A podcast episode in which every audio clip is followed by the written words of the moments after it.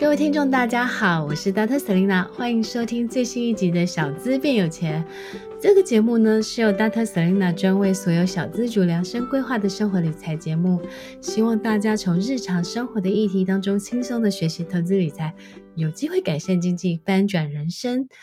那今天呢，我们讲的主题很很是应该是每一个人每一个小资族都在许的一个愿望，就是小资必学的波段存股法，然后滚出千万退休金。我想呢，每一个上班族小资族最大的一个梦想就是可以提早退休。提早财富自由，然后滚出千万的一个退休金。那今天呢，我们请到了那个呃畅销书的作者江老师江季芸老师，再来跟我们分享的，就是他的投资理财的一个心法。欢迎江老师。Hello，大家好，我是江季芸老师。江老师，我想问一下，好，大家都讲到。就是有千万退休金，因为因为大家都希望被动收入可以，比如说每年可以领一百万的一个鼓励这样子。那我想要问一下老张老师，就是这本书应该是你自己的就是投资经验的分享嘛？那当初呢，为什么会想要分享呃这样的一个主题，然后写这样一个书呢？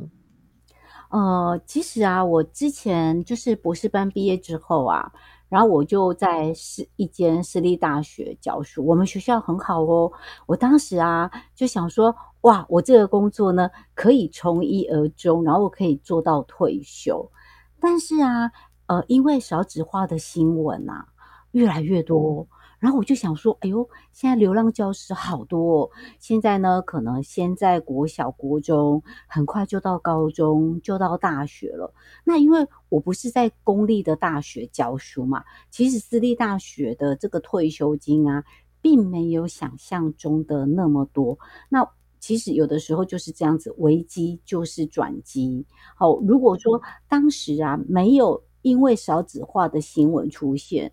我是不需要 有一个非要去做投资的这样的动力在。那因为我觉得啦，就是我不管说这个少子化到最后会不会烧到大学端来，那我总想要让自己有多一个选择权，所以那时候我才会开始起心动念，我想要就是帮自己打造一个。呃，那个之后能够有个被动收入系统的退休金的计划。那我想要问一下哈，那你一开始怎么样开始学习投资理财的呢？哦，我其实啊，就是在我大学毕业后的第一份工作是证券公司的营业员，嗯、所以我有当过证券，哦哦、对，我有当过证券公司的营业营业员，但是时间不久，大概顶多将近一年吧。嗯、那那时候啊，我就看。大部分的投资人哦，包含我爸爸哦，就是每天杀进杀出，然后呢赚少赔多，然后赚了一点点钱就开始跟人家讲我赚了多少钱，但是呢赔钱都不敢讲，因为我自己是营业员嘛，我就会看我的客户的投资的状况啊，然后我就发现哦，这种短进短出其实赚不了钱。但是后来，因为我又再去读了研究所，嗯、然后又再去读了博士班，所以我就离开了股市很久。那等到我要我我说我要建立一个自己的被动收入系统嘛，我有一个十年的投资的计划。我觉得啦，嗯、对我来讲，我比较容易的入门的方法，应该是从股市开始。但是因为我我也已经很久很久没有接触到股市啦，所以我。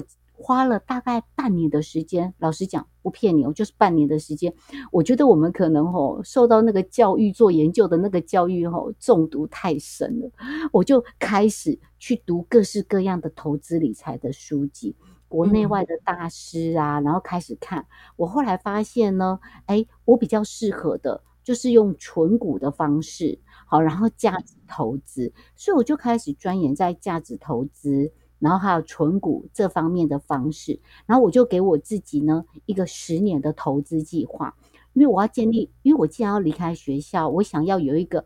被动收入嘛，所以我我的目标不是说我要赚多少钱哦，而是说我以十年的时间，目标就是我要领到每年可以领一百万元的股利，我就是拼命的。存股票，存股票，等到我存到的股票能够让我每年领到一百万元的股利，我就达到目标。然后我的用的方法就是存股，所以在这边刚刚呃，就是我们上次 Selina 也有讲嘛，我们要以终为始。我的终就是每年有一百万的股利，然后呢，我的方法就是用存股，然后我的时间就是十年，我就慢慢的开始去探索，然后摸索适合我自己的方法。我想要再问一下，因为你的书里面有提到一个很很可爱的概念，是打造股市的开心农场的投资策略。那这个可以跟我们简单分享一下，这个投资策略到底是什么呢？可以呀、啊，因为呃，我的想法很简单哦，就是你想想看哦，如果我想要让我自己呢可以安心的退休离职，那我自己呢，如果说我们。很容易，就是我如果我把的我的我的投资标的都放在某个特定的公司上面的话，那今年如果这个公司发生危险的话，我可能我就领不到股利啦。所以那时候我就想，哎呦，那我也许可以把自己当成是一个股市农夫的概念来经营我的这个投资的组合。那如果说，呃，像你看哦，去年啊。不是那个鸡蛋有没有，长得乱七八糟，因为就是鸡生不出蛋呐、那那我如果只有鸡，那太危险了。我就我我如果一旦鸡发生了问题，我就没得吃了。所以那时候就想说，那我既然叫做个股市开心农场，我呢要养鸡、养鸭、养鹅、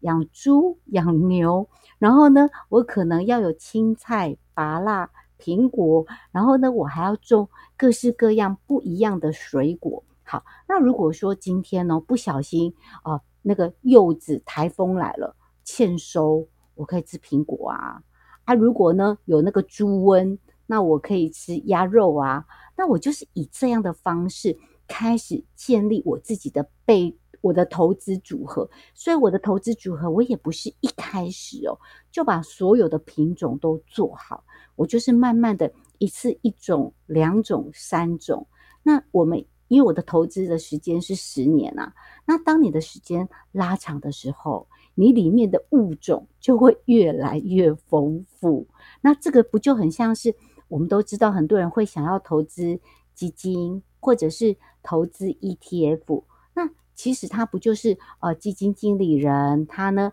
把大众的资金、投资人的资金聚集起来，然后呢，他透过这些资金，他好像去拿了一个篮子，然后呢去这个大大卖场，帮你把这些生活物品东西呢放到你的购物篮里面吗？那这个不就是我们常常听到的一篮子的投资的方法？那我就是以一篮子的投资的方法。在我的股市的开心农场里面呢，也开始把我的投资组合慢慢的好栽种起来，这个就是我的概念。嗯，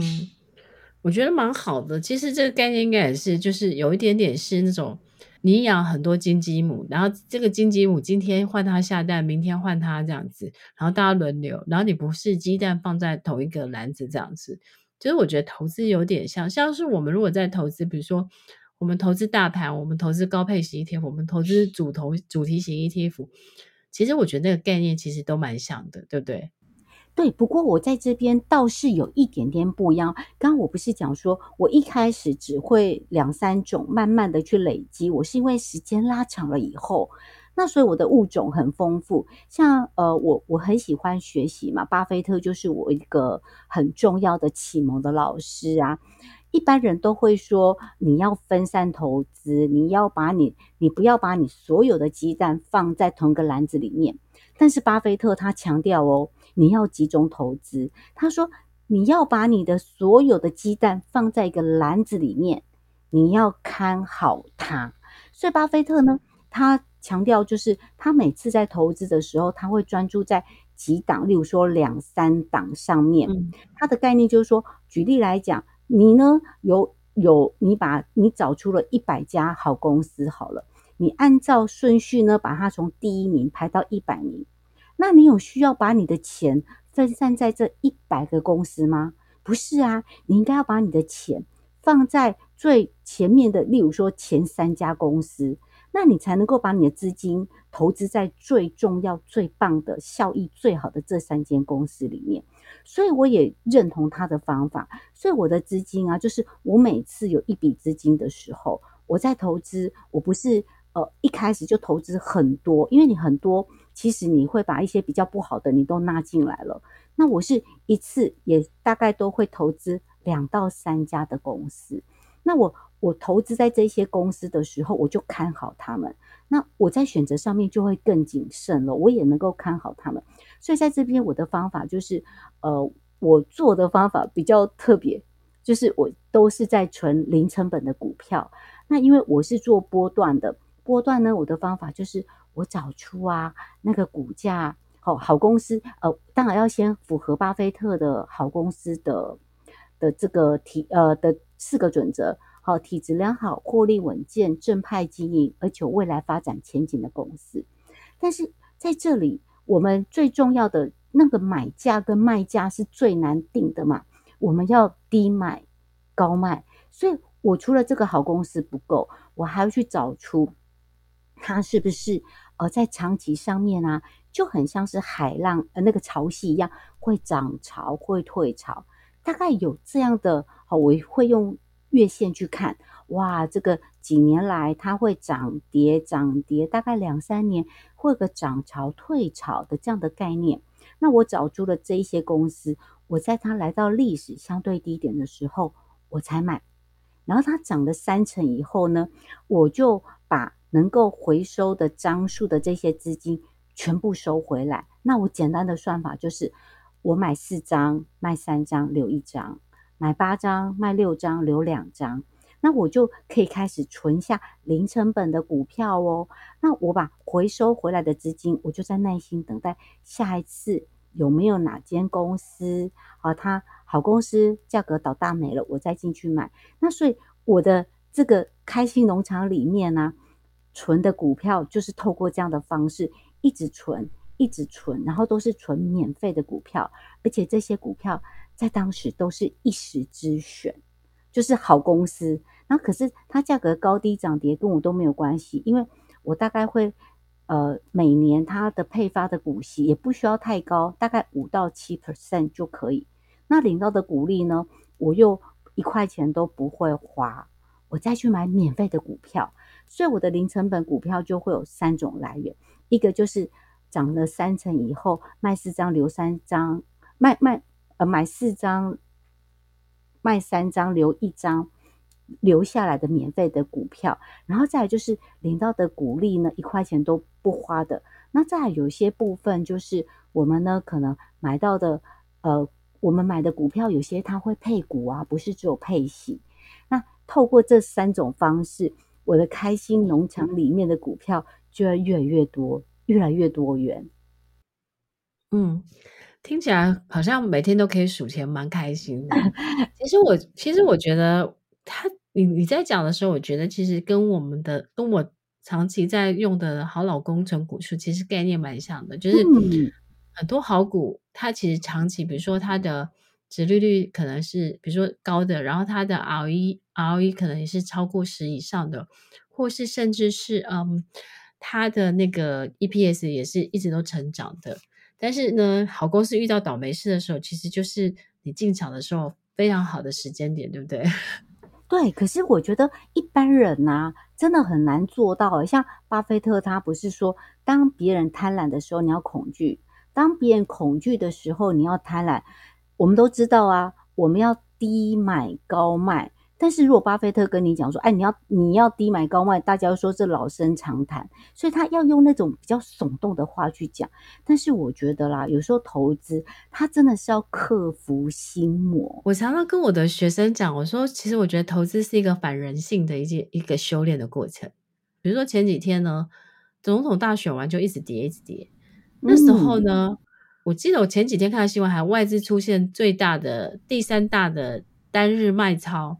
对，结果台积电就是法说会完以后业绩很好，然后他就今天又呃，今天是台湾的一月十九号，今天呢就是外资又买超了八百亿，所以我我觉得有时候我也觉得外资是最大的韭菜，对，就是、嗯、对，所以我觉得其实，可是我觉得反人性这件事情是可以训练的，我常常、嗯、我我常常跟大家讲几个征征兆，就是那个时候，就是如果说跌到大家媒体都一直就是说，哎，什么未来看空啊，或是说跌到你你跌到你都怀疑人生，然后你周遭人都说不想再看股市了，然后都就是。A A P P 都想要移除的时候，当有这三三个征兆的时候，其实它已经是在相对的低点，也就是你那个时候买进去的时候，你将来的胜率其实是蛮高的。但是 normally 大家大家都很期待会有这种捡便宜的机会，但是真的来的时候，大家又非常的恐惧，所以我觉得它其实是一个修炼的过过程这样子。但是啊，我觉得有的时候啦，一般的投资大众啊，他也许原理懂了。你知道他为什么做不到吗？就是因为他常常就是追高杀低嘛。当、嗯、呃什么媒体说什么股市啊，现在又上看多少啊，嗯、股价上看多少，大家疯狂的开始追高哦。你要去想哦，嗯、追高的时候，他的钱全部都买在高点。好，嗯、那等到这个股价呢，他发现误会一场要被被割韭菜的时候，股价下跌，他他呢？可能那个时候又要杀低了嘛？好，杀低了以后，他是不是一来他赔了很多的钱？嗯、再来跌得很惨的时候，他也不敢买，或者是更多的人，他其实是因为他的钱都被套住了，所以当他没有钱的时候啊，股价价格再低，他有钱可以进场吗？我觉得问题点就是在他没有钱可以进场。所以我常常会觉得说，这些追高杀低的人啊，他们通常都会遭受两种打击。一个就是你你追高，你的价格呢，你就被套在高点，好，这个是一个很痛苦的地方。然后等等到股价下跌跌到很低的时候，你第二个痛苦点是什么？你没有钱可以进场。对，所以我我就说，其实我的方法很简，我的方法很简单，可是真的是要考验耐性哦。我刚刚不是说我会找到那个股价大概两三年就会有一个波动的循环的这样的股票，嗯、我会很耐心。像我刚刚讲，我如果把这个涨三成了以后把资金收回来，你知道吗？我的钱可以放在口袋半年一年不会痛苦诶，但是一般人 做不到诶。嗯。我觉得这个这个是比较难的地方，但是我自己觉得，就是说，其实一般上班族，其实除了股票之外，其实我我个人觉得 ETF 其实是蛮适合大家的。然后我觉得我自己觉得上班族其实很第一个很简单的方式就是你定期定额，然后你是领到股利再投入，那你也不要小看，就是小。我觉得其实每年如果它有五趴七趴以上的这个报酬率，然后时间加复利，其实我觉得它就是不错。所以我觉得就是投资先不要贪心。然后当然第二个是我我自己的训练过程是这样，就是我只要台股连连续大跌，比如说三天超过五百点，我一定开始会分批慢慢进进场去买的。然后比如说我自己大大我会买大盘型 ETF，我也会买比如说呃高配息型的 ETF。那我就会，比如说我我预期台股可能会再跌两千点，然后我可能就会觉得，哦，我每你会被打哦。你说什么？我说你预期台股会再跌两千点，你这这这这一段播出来会被打，但是呢，我会跟你握手。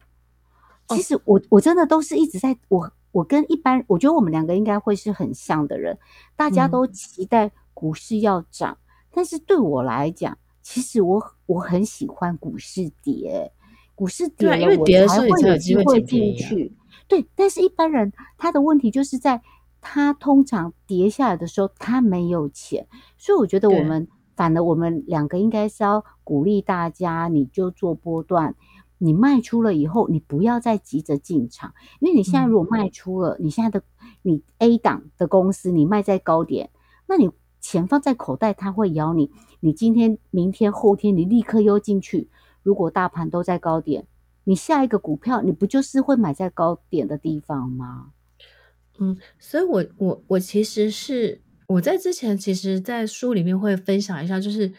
台股或是世界美股的不同的一个位阶。比如说创新高的时候，它一定。回转的风险、反转的风险很大的时候，那你手手边的现金预留的比例，你其实是要去抓的。那这样子，万一它像像呃去年或前年，就是它反转回来的时候，你才有机会去捡便宜。但是大部分的人其实就是比较比较，我我觉得这个其实是一个比较呃比较更进阶问题，就是还包括你的资产配置整个的一个一个概念。但我觉得它需要呃，它需要比较。呃，比较在缜密的去做规划，比如说哦，你的现金的比例啊，或是你呃股债的比例，或是甚至你保险的比例，或是甚至是你台币资产、美元资产，或是甚至像因为我有投资泰国的房地产嘛，那可能就是比如我在做避险或者做做资产规划的时候，我会思考是说我每一个的资产的比例是多少，所以我觉得它其实是。它如果再拉高更高一个层次，它其实不是单一投资股票的问题，它是整个资产配置的问题。那我觉得其实是需要，我觉得它其实这个东西是需要需要一点学习，跟需要一点点去做计划的这样子。对，这是我自己，因为我最近一直在在在在编课程，所以我一直、嗯、一直，而且因为我今年要考那个就是国际那个理财规划师，所以我在看很多东西，然后我就发现说普罗大众的人。其实应该是还在还要再思考的是，就是他人生资产配置的一些概念跟如何去做风险的一些规避这样子。然后我们回到了那个姜老师这里啊，我想要再问姜老师啊，就是我觉得这个是其实也是很多呃上班族小资族会想要问的，就是。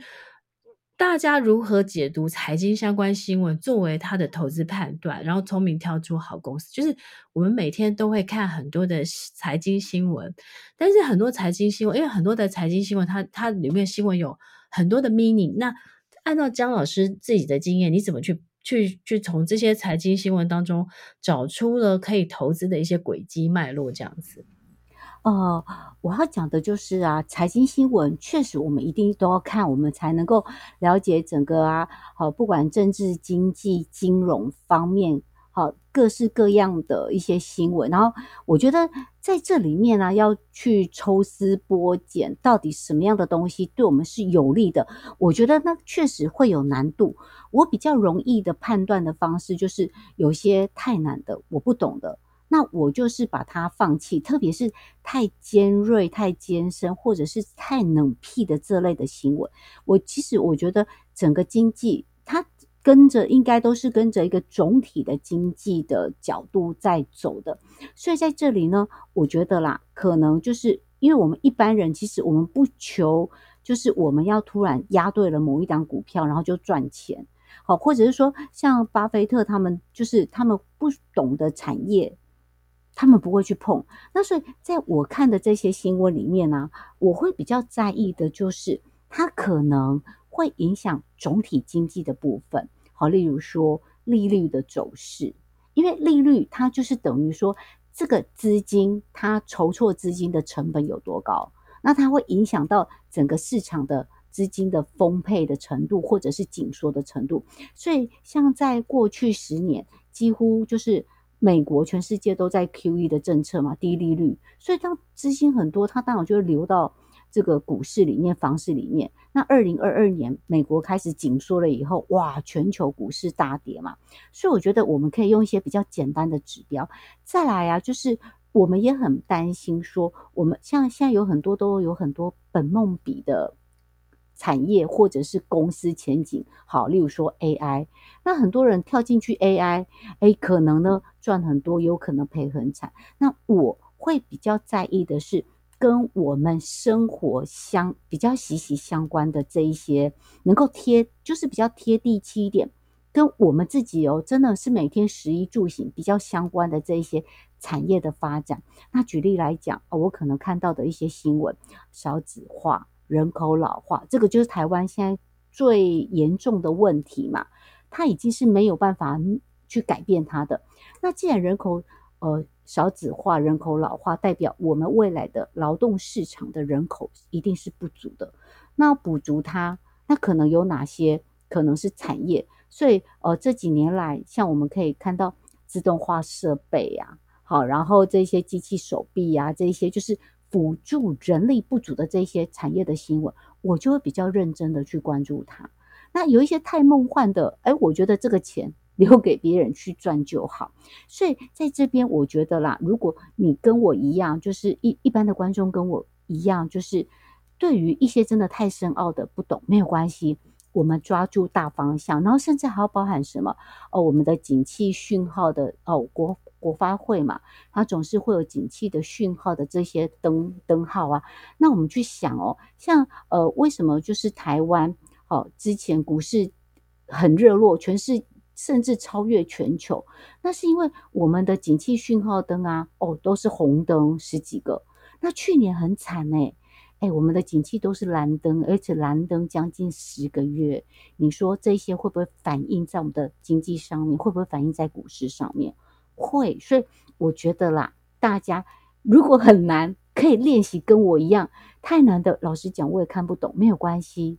我们就把它略过吧。就很像是我投资股票，我就是选定这些好公司。我呢，鱼头不用吃，鱼尾不用吃，我吃中间这一块。